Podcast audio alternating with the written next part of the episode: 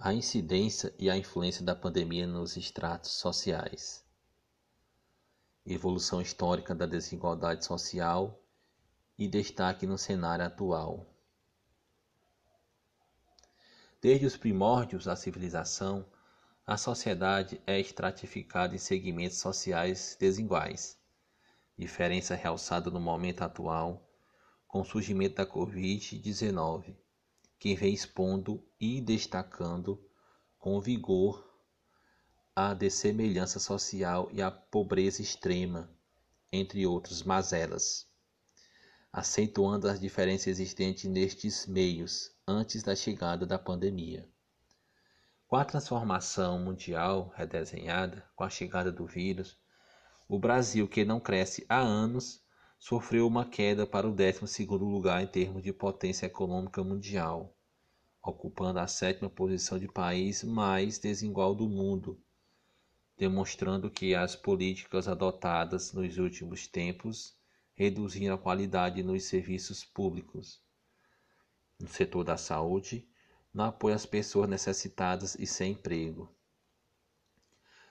Nessa esteira, com ênfase no setor da saúde, Epidemiologistas e médicos em estudos clínicos pontuaram que o coronavírus vem afetando mais gravemente pessoas com comorbidades, diabetes, doenças coronárias e obesidade, presentes na população de classes média e, em especial, as classes mais simples, colocando o país para a segunda posição mundial de pessoas mortas infectadas por esse vírus. Resultado dos estudos, medidas de prevenção e números. Conforme estudos realizados pelos especialistas na área da saúde, no caso das classes mais simples, extratos D e E, e em parte da classe média C, base da pirâmide social, apontam como fatores a dificuldade de acesso à saúde pública problemas com saneamento básico e habitações pequenas com pouca circulação de ar, onde moram diversas pessoas. Aspectos que influenciam a doença, causando um impacto maior em regiões populares como as comunidades e periferias. É, assim, sendo as principais medidas de prevenção recomendadas para conter a pandemia do novo coronavírus, é, podemos destacar algumas ações necessárias para o combate desse vírus. Lavar as mãos e o rosto com frequência, fazer uso de álcool gel e praticar o distanciamento social.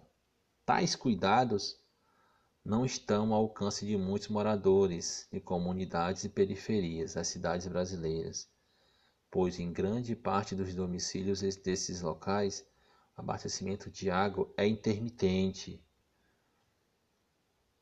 É, de certo, o mais constrangedor de tudo isso é ver, as, é ver as autoridades governamentais exigindo cuidados individuais, mas pouco oferecendo de condições básicas para que as pessoas possam se cuidar.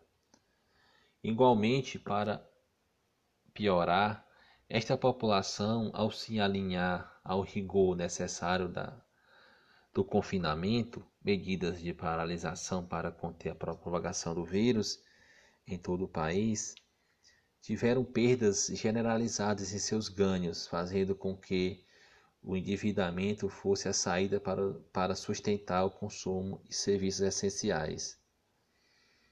Neste meio tempo, passados mais de cinco meses do ataque deste vírus letal, e de acordo com as últimas previsões o declínio continuará. A exemplificar, cita-se que neste tempo a perda generalizada de vagas de trabalho já atingiu 24,99% dos empregos informais, 24,6% nos domésticos e 9,2% nos de carteira assinada, resultando numa taxa de desemprego de 12,9% conforme dados do IBGE. Especificamente no caso da renda, aponta o Google que neste período de pandemia 70% dos brasileiros perderam de alguma maneira seu poder aquisitivo. Pelos dados do jornal Estado de São Paulo, 67,4% das famílias se endividaram e 26% é, se encontram com contas em atrasos.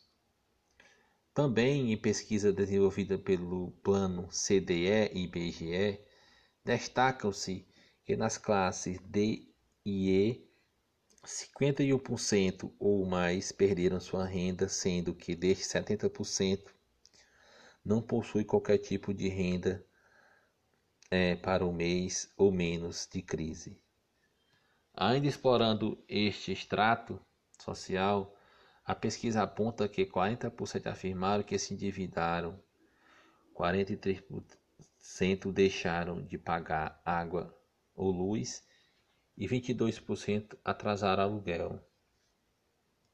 Deste público, 52% não receberam qualquer ajuda ou apoio governamental no período da pandemia, à exceção dos beneficiários do Bolsa Família. Nos que se enquadram na classe C, 35% ficaram sem renda e 29% tiveram redução de metade ou mais de seus ganhos, dos quais 23% deixaram de pagar contas, além de se endividarem com crédito caro. A pesquisa também traz que das classes A e B, 20% tiveram rendimentos diminuídos pela metade e 3% tiveram aumento de ganhos. Neste segmento, 50% afirmaram que possuem condições financeiras para aguentar mais de quatro meses de crise, sem necessidade de endividamento. É... Em relações, indicam as pesquisas que as classes D e E, exceto que recebe Bolsa Família, que teve um ganho de 24% com a pandemia, o auxílio governamental. O restante empobreceu em cerca de 29%. Já a classe média, que vem fortemente sofrendo com a pandemia no aspecto econômico e social, registrou uma queda de mais de 45% em seu poder aquisitivo. Por turno, quanto as classes A e B obtiveram um ganho de 10% ao longo desta crise sanitária. Ponderações. É através das pesquisas e dados ofertados, é desolador observar que as desigualdades estruturais e a ausência de assistencialismo, no qual os acessos à água, à alimentação, à moradia, ao trabalho formal e ao saneamento se restringe a determinados estratos sociais, em detrimento de outros. E nota-se que essa restrição passou a ser reforçada com a Covid-19, uma vez que não há investimento em oferecer, quer gratuitamente, quer com baixos custos, itens básicos para manutenção de uma higiene adequada para conter o vírus ou possibilidade de realização de exames de forma generalizada à população, entre outras questões. O descaso com a condição social das pessoas e com a disseminação dessa pandemia é a evidência das restrições impostas à sociedade de classes.